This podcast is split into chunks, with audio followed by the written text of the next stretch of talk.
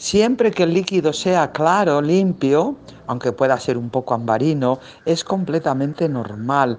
Y hay que esperar que la mujer comience con contracciones o bien puede ser que al rato al ir al secarse de hacer un pipí, pues note que tiene una mucosidad que puede ser clara, puede ser también ambarina, un color oscuro.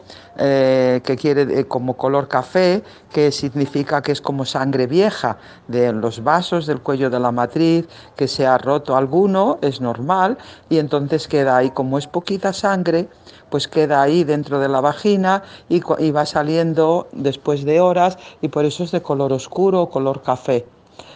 Puede ser también de color rojo, fresco. Bueno, pues es más reciente, completamente normal.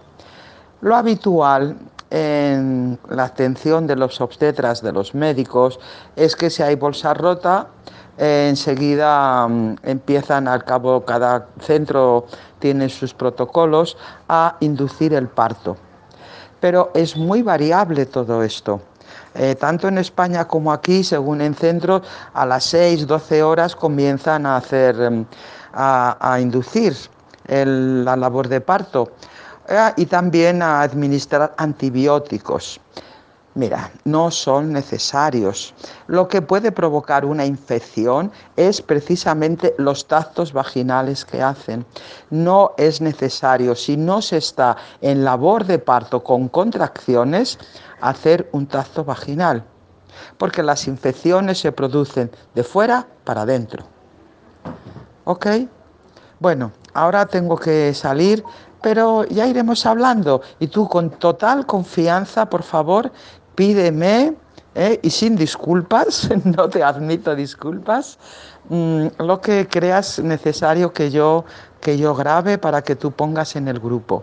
Estoy encantadísima de poder colaborar, es, una de, es uno de mis objetivos, por eso estoy aquí, lejos de mi familia, de mi país, y estoy feliz de poder continuar transmitiendo, comunicando un poco pues de los conocimientos.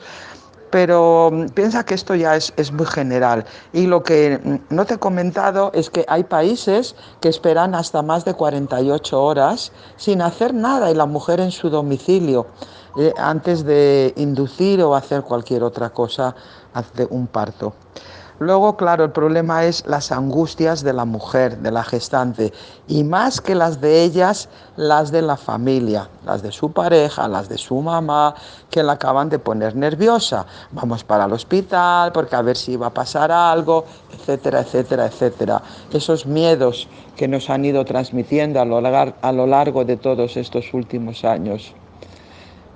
Un fuerte abrazo, Victoria. Hasta la próxima, ¿eh? Vale, nos iremos comunicando. Muchísimas gracias a ti y a todo el grupo.